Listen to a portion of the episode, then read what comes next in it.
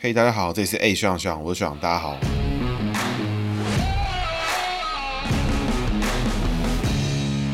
Hello，大家好，这是 A 学长学长，我是学长，大家好，学长又回来啦。今天要讲的是万众瞩目的韩国瑜，也就是大家敲碗非常久的韩国瑜韩导哦。那韩国瑜最近呢，这几年回到台湾公众视野的翻红之作，就是从王世坚质疑北农菜虫啊，然后柯文哲在咨询台上面旁边嬉皮笑脸的咨询片段。当时这一段质询的片段，短短几分钟的影片，就产生了很多很强的顺口溜，比如说韩国瑜说的“秃子跟着月亮走啊，南北菜虫一起串联啊，什么流氓也会口渴啊”什么一系列的屁话。而当时影片中的三个主角的表现，其实都在大部分观众心中留下强烈的印象。比如说黄世坚就是会跳水啊，会什么滑进什么磨铁什么之类的，然后柯文哲旁边嬉皮笑脸啊，那种擦低笑容啊，然后韩国瑜就是我会讲一些顺口溜这种事情。那这些强烈的印象呢，同时也为当时接下来的台湾政局创造了很多变化。那影片当时其实大概是在二零一六年左右。这影片的后续呢，也就是两年后的二零一八九合一大选，埋下了超级大伏笔。不过执行的时候是二零一六年啊，我没有特别提哈，所以大家都已经快要忘记这个影片，就是这个南北菜虫一起串联的这个影片，其实已经发生在五年前了。那我们开始从韩国瑜开始解读。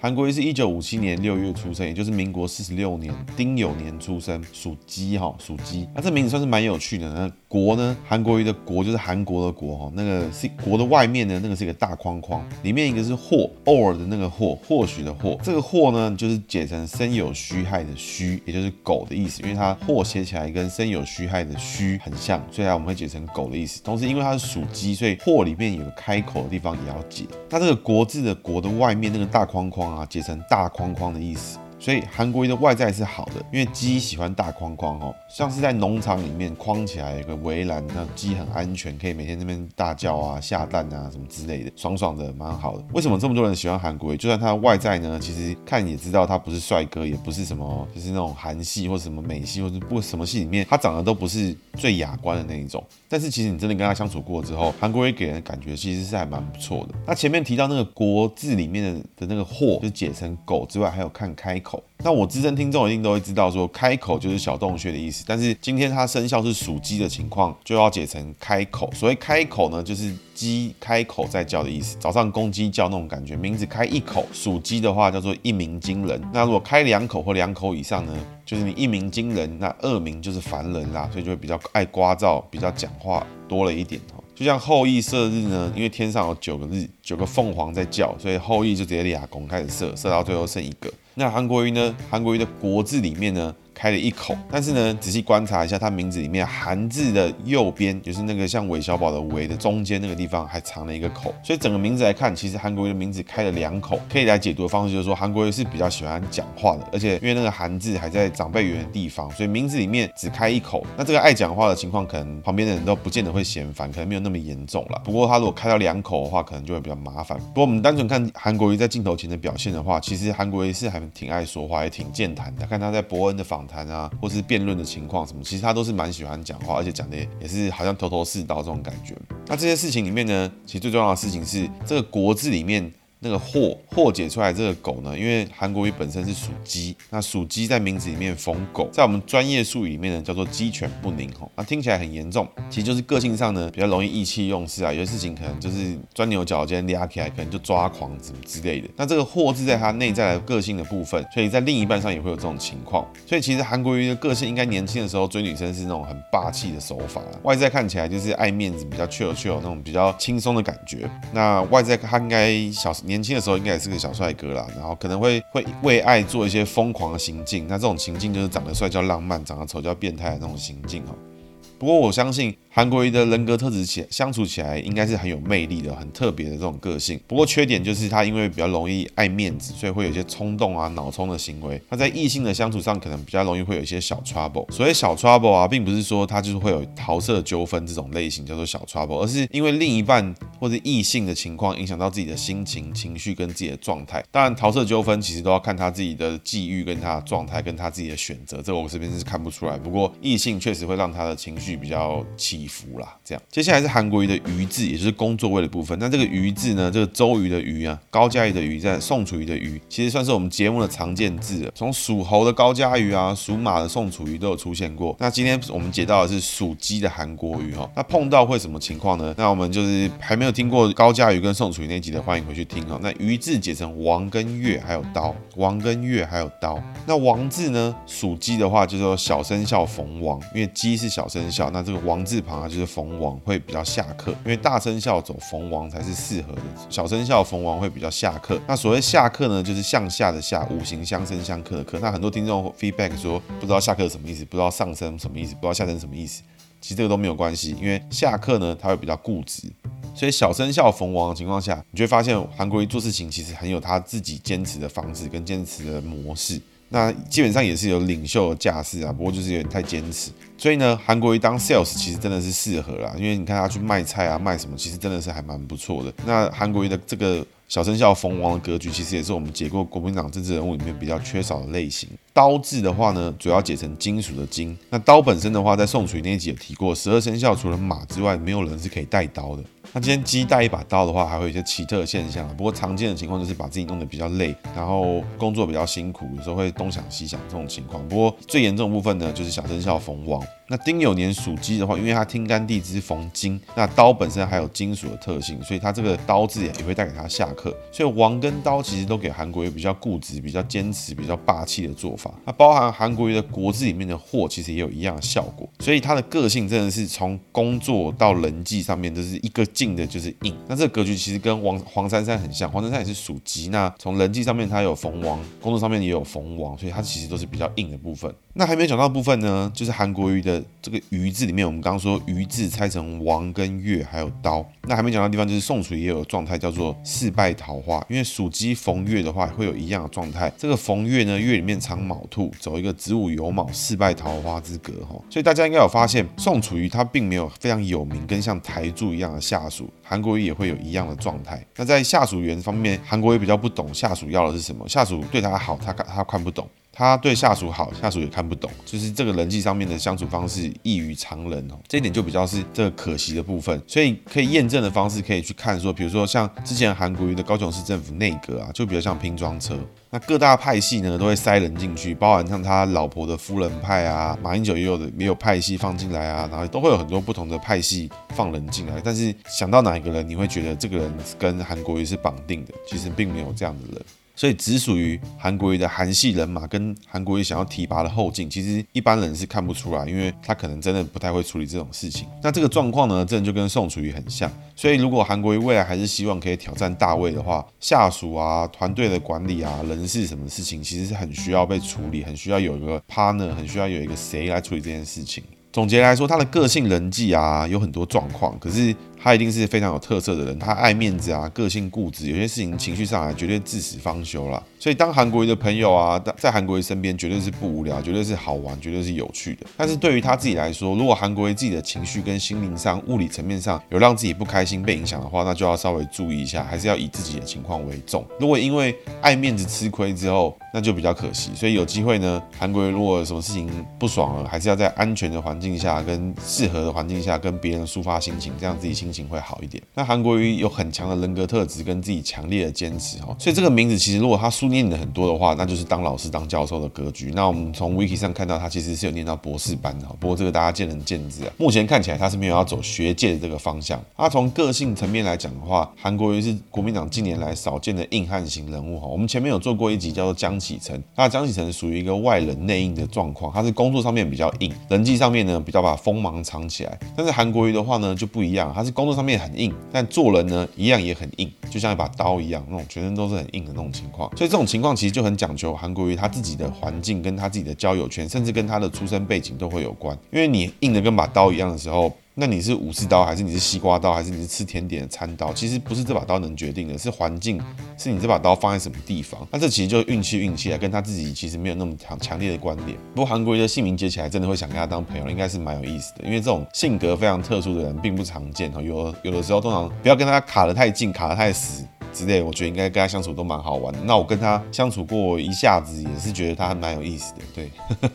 短短的一阵子，一下下啦，没有很久，就拍个照什么的，然后握个手聊个天，然后他觉得哎，蛮有趣的这个人。那我们回归到政治层面哈，其实赖清德有说过，说韩国瑜是百年难得一见的人才，其实说的也是没有错。因为你从负面表列来看的话，韩国瑜是台湾政治史上被罢免的标杆哈。他在二十几年前当立委的时候，在现在的新北市，就是当年的台北县，就有被提案要罢免，但没有成功。那在二零二零年高雄市长，他终于被成功罢免哈，所以算是在台湾政治史上目前被罢免的最高行政首长。听起来好像他都是在创下一些很不好的记录哈。其实呢，如果你从正面表列来看，你会觉得这个人的人生非常的励志。那一般人来看的话，他三四十岁就已经当了立委，其实人生巅峰好像就已经谢幕哈。那随着他后续的行为，他被国民党内放逐啊，这种比较早期的国民党的武斗派立委，政治生涯再没有了，就已经没有了舞台。所以基本上在后期其实就已经算是赋闲在家了，而且他看起来炒房炒的是房财务自由，所以他就接了一些国民党党务或是一些那种有官职有关系的这种台面下公司的一些角色，像是北农总经理就是一个重要的位置，在一般没有出事情的时候比较不会在公众眼里面注意到，但是其实他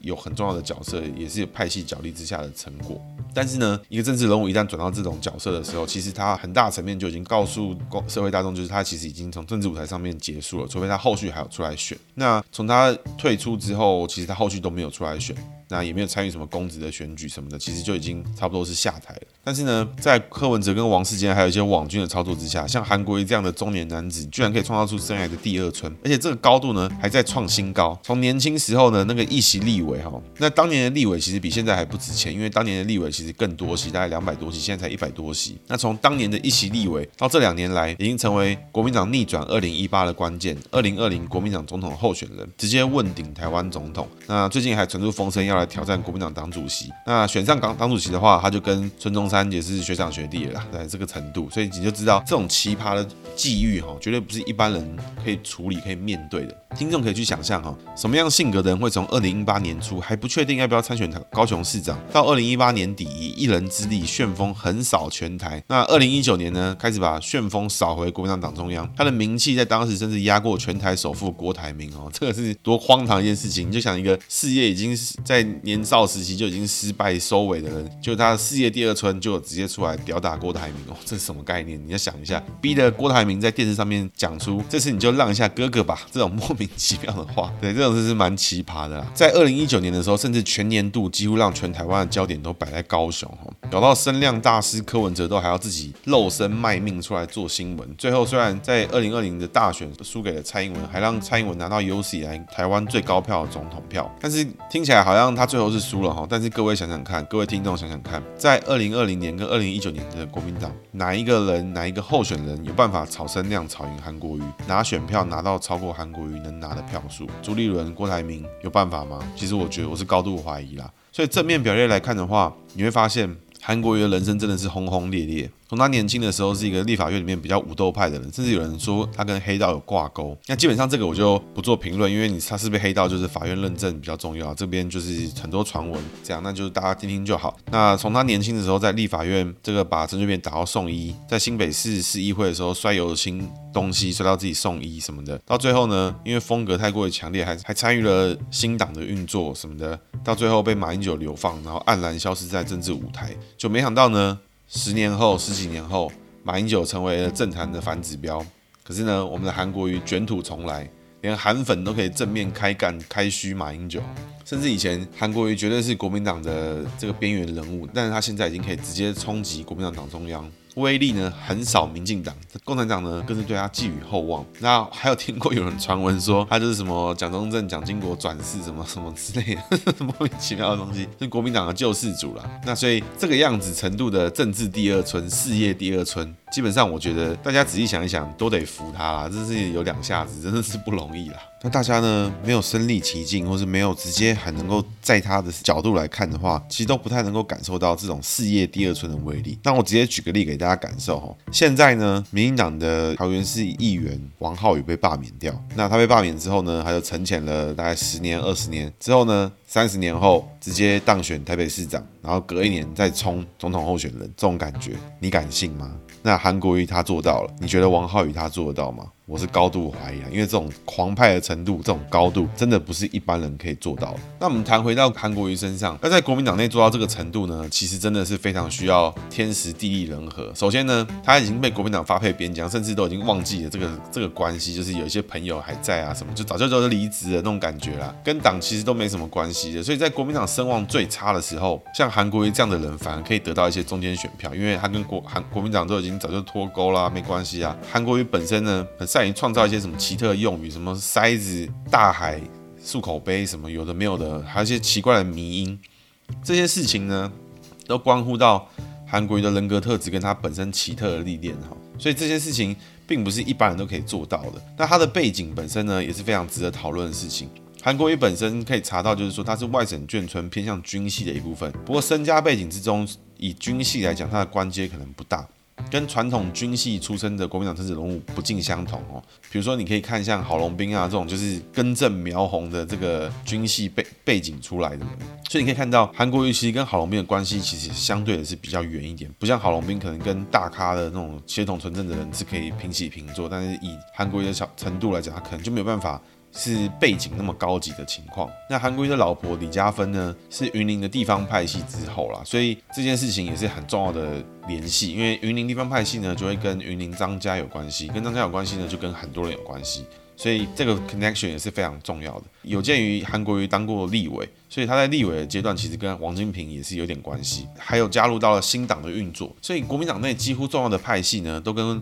韩国瑜有一点渊源啦。那你往好处想，就是他都谁都认识。那你往坏处想呢？就是他哪个派系都不是，所以他哪个派系有有发大财的时候，其实跟他也没什么关系。所以呢，这个情况到最后反而让韩国瑜成为了各方势力都可以接受的人物吼。那成为一个各方势力都能接受的人物，这种特性在国民党内其实非常重要。以任何一个党派来说，党派只要大了，党大了，一定会有派系问题。这跟国民党、民进党无关，民进党现在也有派系问题。那基本上呢，派系之间一定不会接受不同派系的人，除非在利益上达成协议，或达成妥协。不然大家就一定是火拼，火拼到拼民调啊，拼声量什么的。那韩国瑜这样的角色呢，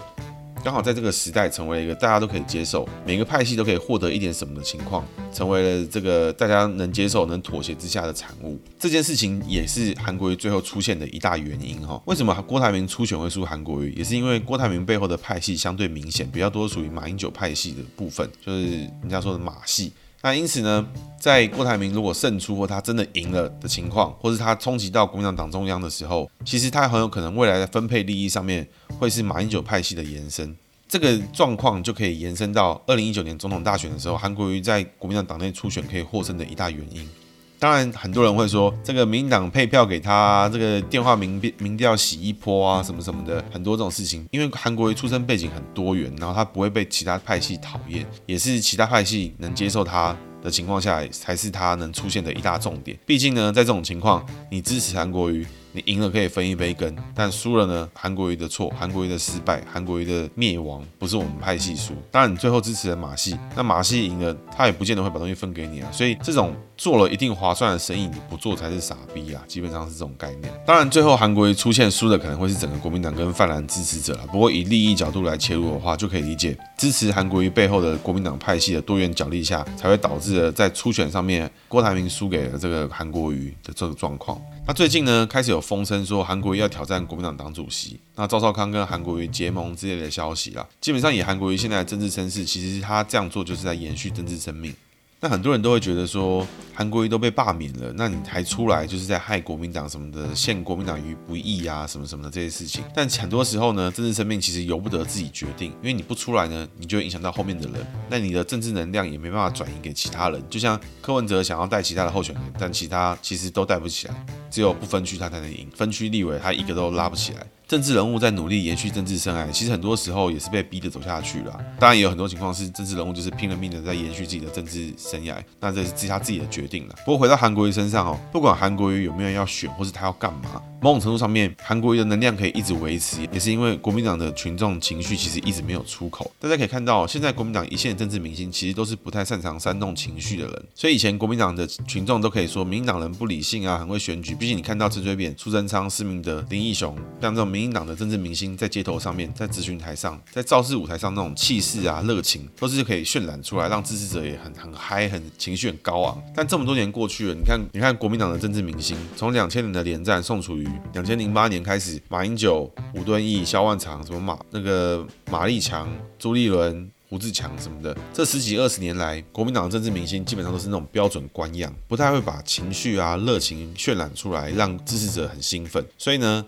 在选举上面，国民党赢了，这大家没话讲嘛，支持者也就是开心啦，反正赢了。可是输了呢，其实你的负面情绪都是被压抑住的。这种情况呢，从二零一三年开始，社会运动大幅开始，从洪仲秋事件啦，这个什么拆大埔啊，什么那些事情，到二零一四年九合一，民进党大胜，柯文哲。当选台北市长，连胜文被打败。到二零一六年，这个朱立伦被洗脸洗到爆，然后还换柱啊什么什么，这种负面情绪其实不断的不断的在累积。那你直到了二零一八年，就是大概过了四五年后，来了一个很会耍嘴皮子的韩总对上陈其迈，那这种对决就很有趣啊。因为某种程度上面，从相性来看，你不讲谈话内容，不讲实质内涵，不讲正确与否，跟后面幕僚的强度，我们就只看态度跟那种感觉。其实真的是有那么几分神似，像是陈水扁对上黄大洲，陈水扁对上连战那种感觉，就是一个很会讲话讲。的那种天花乱坠，然后讲碰到一个比较木讷那种做法的，韩国有他的本事在，陈水扁有他的本事在，大家不太一样。那这个大家见仁见智，不过相信上面就就会感觉到说，过去以往国民党的群众好像都觉得说，我们就是要理性的支持，理性讨论政治。但是今天韩国瑜来了，这些人多兴奋啊，这些人多开心啊，这才是韩国瑜真正厉害的地方所在。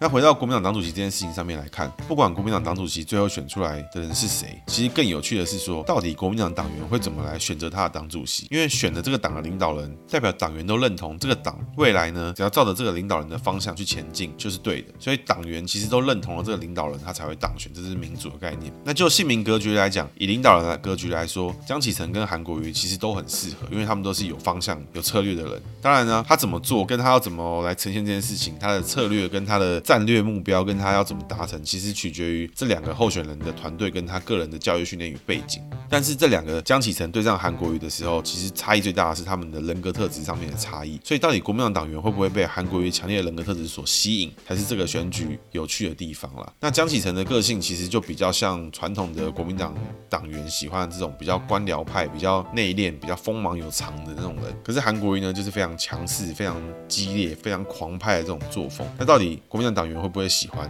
会不会真的投下去？那我觉得这是最好玩的地方，因为投下去了就代表你未来的走向是什么？